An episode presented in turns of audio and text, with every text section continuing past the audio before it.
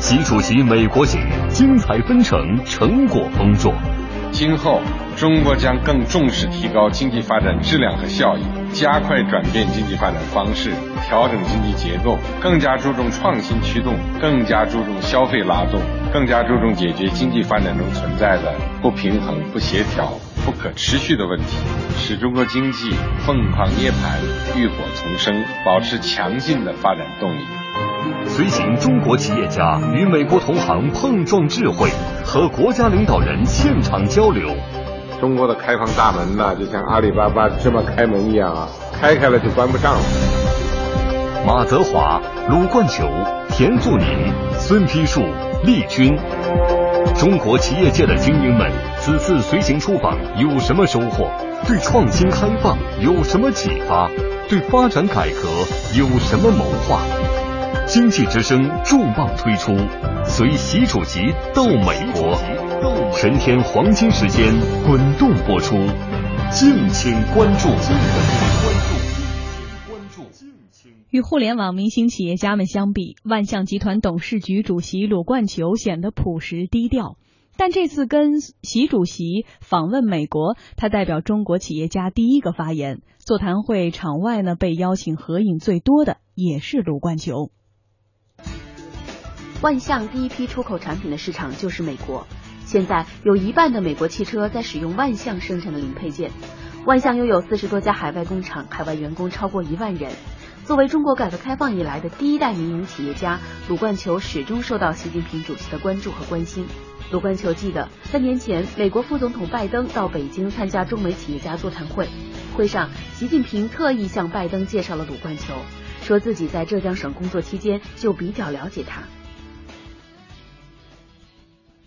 这次在西雅图中美企业家座谈上，哈，您是第一个发言的中方企业，为什么您排到第一位？因为对方是美国通用的喜好，第一个发言，他提出的问题，让我们中国方对应他，听听他们的意见，这个产品能不能满足你们的要求？他们是好的，是吧？我们要加大合作。我们嘛，这是表态，你们放心，我们一定保证你们产品质量。我要求他们中国的业务也都给我们是，也是一个细节。出访当中呢，习主席第一句话说的是：“我学一下哈，说冠球呀，你来了呀，您在这里有很多企业发展都很好，我们能够听出来，主席跟您的关系是非常近的。”我鲁冠球在在全国有印象开始第一个接中央领导同志的时候，就是他爸爸。接军兄，他是两零零二年，他到我们这里来的时候，我就把他姐姐我的照片，我给他关系就拉近了。两零一二年，拜登到中国来的时候，在北京饭店开中美企业家招待会，这个时候我就参加了。继续去专门向拜登介绍这个卢冠球，我对他的情况比较了解，怎么怎么怎么怎么都讲了很多。您跟习主席打交道有这么多年，您对他的评价，您觉得有没有一些？改变的出现，基本上一样。他到浙江来的时候，他非常严肃，不跟你多讲的，但是非常负责。你给他讲的事，他都会给你答复。比方讲，我要搞汽车零部件基地，我要搞新能源车，他到调走的时候，他还要批字批下来了办事非常慎重。对同志对人啊，他是非常真诚的。为什么会是第一个发言？鲁冠球在采访当中说，因为对方第一个发言的是美国通用的 CEO，他提出的问题要我们中国方面去应对他，而万象集团正好是他们对应的企业，因此万象被确定为第一个发言。万象回应通用要加大合作，一定要保证产品质量，同时鲁冠球希望通用的中国业务多给万象。在聊起与习主席的交往时，鲁冠球是这样回忆的。他说：“我在全国有影响开始，第一个受中央领导同志接见的时候，就是他爸爸习仲勋。他到浙江来的时候，二零零二年，我就把习仲勋同志接见我的照片给他了，关系就拉近了。”谈到对习主席的印象，鲁冠球说：“他到浙江来的时候非常严肃，但是非常负责。比方说，我要搞汽车零部件基地，我要搞新能源城，他到调走的时候还是要批下来。”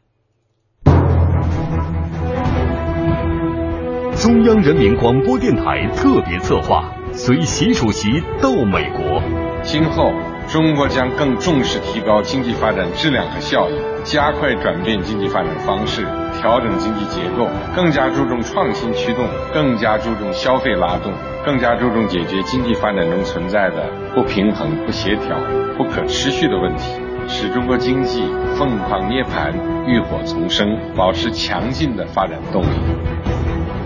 中国的开放大门呢，就像阿里巴巴芝麻开门一样，开开了就关不上了。马泽华、鲁冠球、田素宁、孙丕树、利军，中国企业界的精英们，此次随行出访有什么收获？对创新开放有什么启发？对发展改革有什么谋划？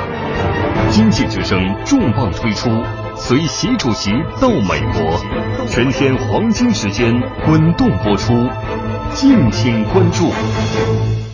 说到鲁冠球，大家肯定都是非常熟悉了哈。其实，在七十年代末的时候，他就创建了万象，当时哈是一个生产农业机械的小作坊，然后呢，发展成了中国第一个为美国通用汽车公司提供零部件的企业。去年的时候，万象集团的销售额就达到了六十八亿元。那么今年八月份，万象呢用二百八十万美元收购了美国汽车零部件制造商 UAI。呃，这是一个有摘牌可能的纳斯达克的一个上市公司。那么虽然万象集团今天还没有完全的股份化，仍然呢被称作是乡镇企业，但是万象集团事实上已经是一家民营企业了。嗯，其实鲁冠球这个名字哈，也有一些记者问他一个问题，说你叫冠球呢，是不是说也有这样的一个志愿做的企业做的产品一定要誉冠全球？然后他听完以后就开心大笑，他说这名字是我爸给我起的，那个时候。我记忆当中想当过这个家当那个家，就没想过当企业家。后来办企业也是给逼上梁山的。呃，立栋之前采采访过万象集团。呃，我们这个一直关注这个民营企业的鲁冠球还是非常熟悉的。也，从他这个刚才讲到说，呃，他为什么走这个呃这个万象集团做了一个很早就开始走这个走出去嘛？实际上，他这个走出去也是说，我是在国内市场并没有找到太多的这个销路的时候，是市场倒逼我去要在呃全球找这个新的一些开发一些新的市场。嗯，所以说呃这个万象啊万象集团也好，鲁冠球也好，确确实实是代表了中国的这个改革开放以来的民营经济发展的这样的一个标志，就是它确确实实一个是标志性的企业，一个是标志性的人物。那么这二者呢，也给了他这个万象更多的持续创业的这样的一个形象，在外外界来看的话，嗯，而且他也曾经说过一个观点，他说每一个做汽车零配件的人，没有一个不想造出一台整车来。对，万象这个造车梦啊，这是很多年了，一直在提这个造车梦。确确实实，你说我是提供这个呃零配件的，我看到一个整车的话，把这个整车作为一个产品。送到市场上是不是会更自豪一些呢？确确实他会有这样的一个梦想，而且呃，我们从这个万象最新的这个动态来看的话，他收购了美国的两家新能源的这样的一个呃汽车的一些公司啊，包括一些技术。那我觉得他做这个新能源汽车的这个圆他这个造车梦啊，是呃基本上是越来越近了，就是真正的等他这个呃梦的实现，我觉得是指日可待。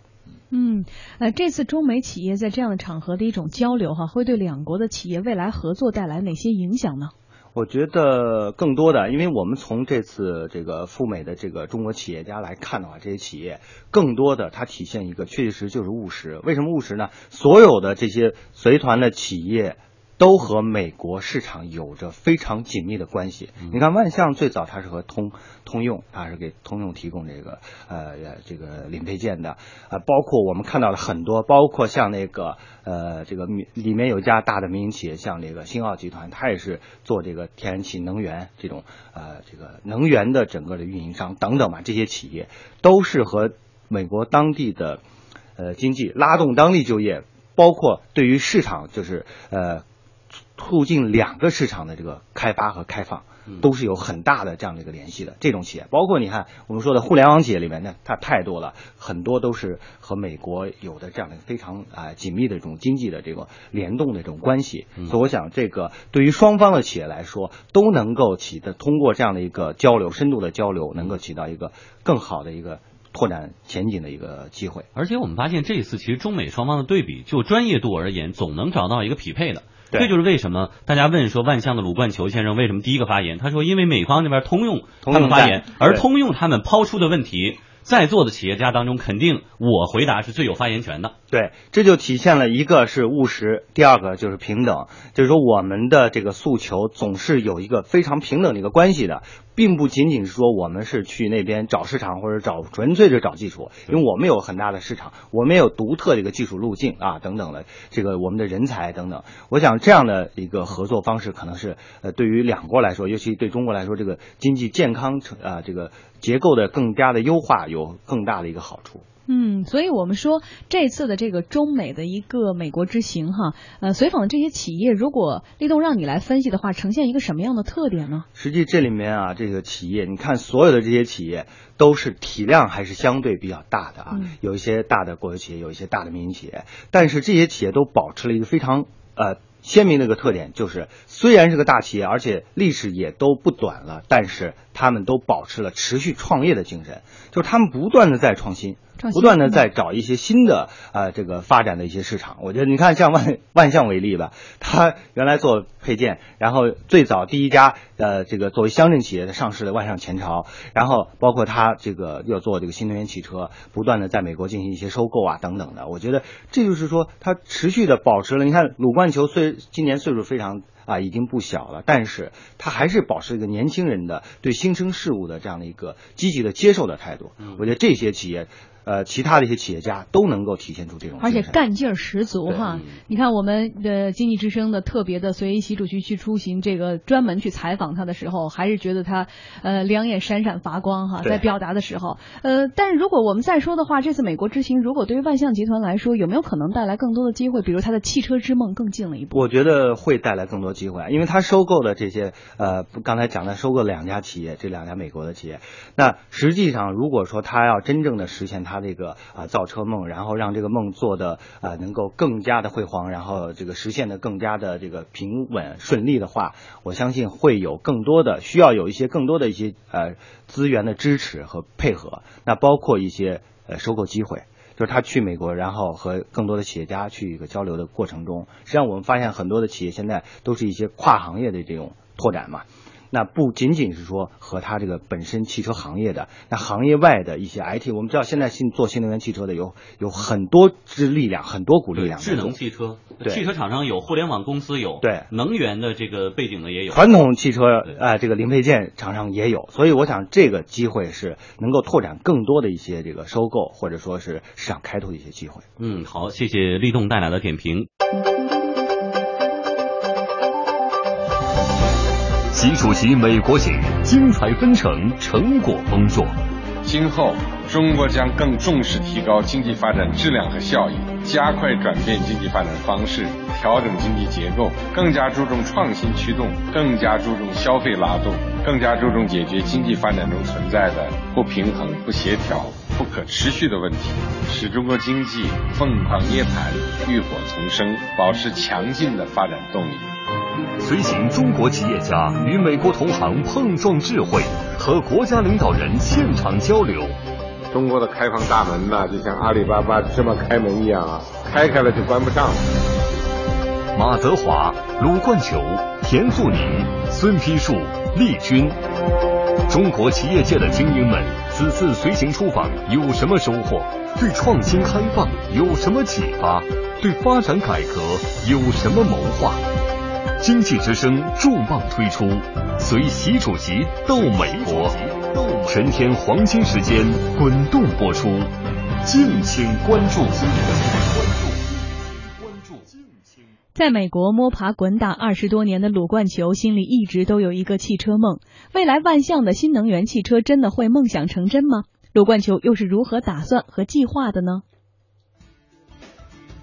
万象在美国市场摸爬滚打三十多年，建立了广泛的人脉，收购了二十多家美国企业。最著名的两次收购，一次是收购美国锂电池制造商 A 幺二三公司，另一次是收购美国新能源汽车企业菲斯科公司。鲁冠球一直有制造汽车的梦想，进入当今全球汽车制造最前沿的新能源汽车领域，是他最大的战略目标。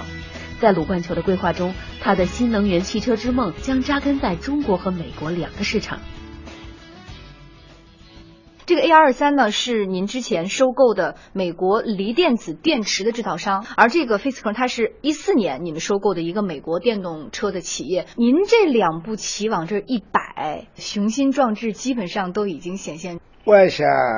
是从九九年开始定下来，整个产业要往新能源方向发展。这个时间好像有点早，那个时候九九年，可能对于普通大众而言，连新能源车是什么都不太知道。您为什么当时要把这个方向定位为新能源车呢？因为万象里搞汽车零部件的已经有四十年，那么搞零部件的总想搞汽车。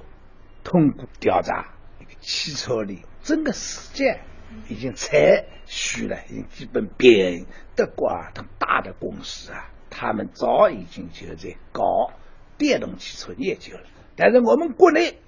还没有起来，那么我们看到的可能还有一个机会。所以在九九年定下电子、电机、电控、电动汽车这个战略，作为我们万象，特别是鲁冠扶持了，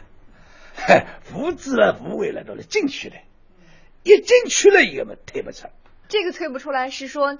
您觉得我一定要做成这个事儿，还是说有一些大事推动您必须要搞这个事儿？因为我这个投资了，天天年年投资下去。如果我没有另外的产业，没有传统的产业，那肯定自救不了。我把另外赚来的钱都放到这里面去了，越投资越多嘛，这又退不出来。第二个呢，环保问题啊，越来越重视，那么国家呢越来越支持了，所以那么在我的决心越来越大。鲁冠球说：“他的新能源梦开始于一九九九年，万象真正做汽车零部件有四十年了。他说，做零件的总想搞汽车。调查研究之后呢，鲁冠球发现整个汽车世界产需已经基本平衡。德国一些大公司早已经在搞电动汽车的研究了，但是国内还没有起步。鲁冠球看到可能还有一个机会，所以九九年就定下来电池、电机、电控、电动汽车这样的战略。”罗冠球解释说：“我这个投资天天年年在投入下去，如果我没有另外的产业，没有传统产业，那肯定资金断了。我把另外赚来的钱都放在这里面去了，越投资越多嘛，最后退不下来。第二个呢，环保问题，特别是我们国家越来越支持，所以我们的决心越来越大。”对于收购鲁冠球说：“我们第一步首先放在美国，生产、设计、规划都在美国，明年七月准备进入市场销售。”同时，鲁冠球在采访中也居安思危。他说：“这个行业有成功的，也有失败的。失败的主要原因是产品质量、成本不符合市场的需求。外向一定要吸取这个教训。我们的电池技术、电池人才、电池的起源都在美国，充电就要把电池搞精搞专。汽车同样如此。”中央人民广播电台特别策划。随习主席到美国，今后中国将更重视提高经济发展质量和效益，加快转变经济发展方式，调整经济结构，更加注重创新驱动，更加注重消费拉动，更加注重解决经济发展中存在的不平衡、不协调、不可持续的问题，使中国经济凤凰涅槃、浴火重生，保持强劲的发展动力。中国的开放大门呢，就像阿里巴巴芝麻开门一样，开开了就关不上了。马泽华、鲁冠球、田素宁、孙丕树、丽君，中国企业界的精英们，此次随行出访有什么收获？对创新开放有什么启发？对发展改革有什么谋划？经济之声重磅推出。随习主席到美国，全天黄金时间滚动播出，敬请关注。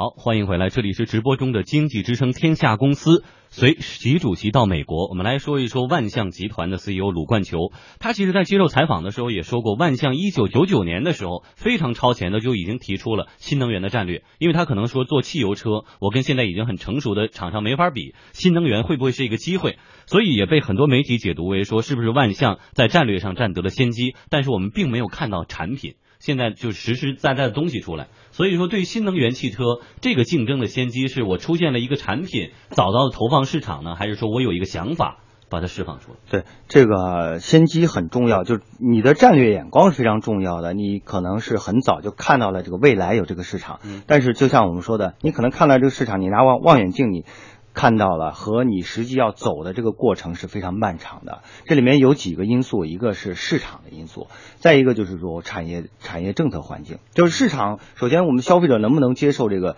呃电动汽车？在当时那个环境里，我们知道这个中国真正进入汽车社会是大概是在二零零二零三年，就是非典之后，那个大量的这个汽车进入了普通家庭，但是那时候都还是一些传统的动力汽车啊，新能源汽车大家的接受程度，你看直到现在为止，接受程度。才是不不不断的在这个培育的过程，所以我想这个从观念上，对观念上这个变化，就市场的这个需求这个变化，实际上是一个比较漫长的一个过程。另外一个，你说从产业政策的角度来说，那对于国家对于这个新能源的这个真正的重视，也是近些年来才有的。那万象，我觉得这里面就是值得称道的，就是他很早就意识到了这个新能源汽车这个方向，但是呢，这个。我们说很多的人说这个，那万象是不是很早就定了这个呃政策？到现在他并没有说一下子有完完整的一个呃整车出现啊，或者说呃并没有目前没有看出来有和其他的企业有什么优势。明年夏天才可能会面世。但我觉得这里面有一个问题，就是所谓的厚积薄发，就是你有了这样的一个意识之后，那真正的市场培育起来之后，如果配有好的执行力，很好的一个资源的投入，我认为它能够迅速的在这个市场已经发育起来之后，能够很快的抢到这个先机。我觉得这是这是它。毕竟他在他的这个员工啊，包括他的高管的思维中，对新能源汽车的理解和新接触到这个新能源汽车的这些厂商是不一样的。但是可能很多的这个消费者哈，还会有一些比如说质疑或者是负面的情绪，比如说当出现了一辆新能源汽车是万象牌儿，在这之前的几十年里，大家只知道它是做零部件的，甚至是很多的老百姓可能也不太知道它。它出了这么一个牌子汽车，你比起北汽的电动车、特斯拉的电动车，或者是宝马、奥迪的电动车来说，它的品牌影响力会不会稍微弱了一些？呃，买汽车的人他实际上首先关注的是说，呃。这个汽车使用，它第一是安全，第二呢就是它使用的便捷度啊等等。那如果说呃，如果买汽车的人实际上他会做一些功课的，如果发现这个汽车的厂商他是具有一个生产汽车的这样的一个呃经验相关行业经验的话，我认为。接受起来会比其他的行业的呃进入者要要更容易一些。嗯，所以在这个时间点上，大家这么的关注新能源车，而且也说放开了限购啊这一系列的政策的风向哈，还有环保的这个意识，肯定是机遇和挑战是并存的。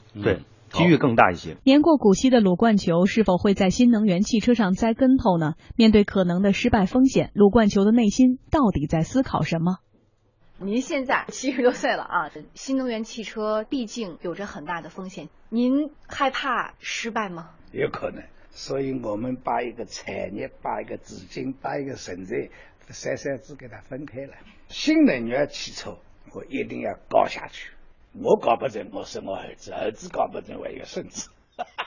一定要搞下去，一定要搞成功。您哪来的信心，绝对不让这个产品失败？啊，因为它。确确实实是社会的需求。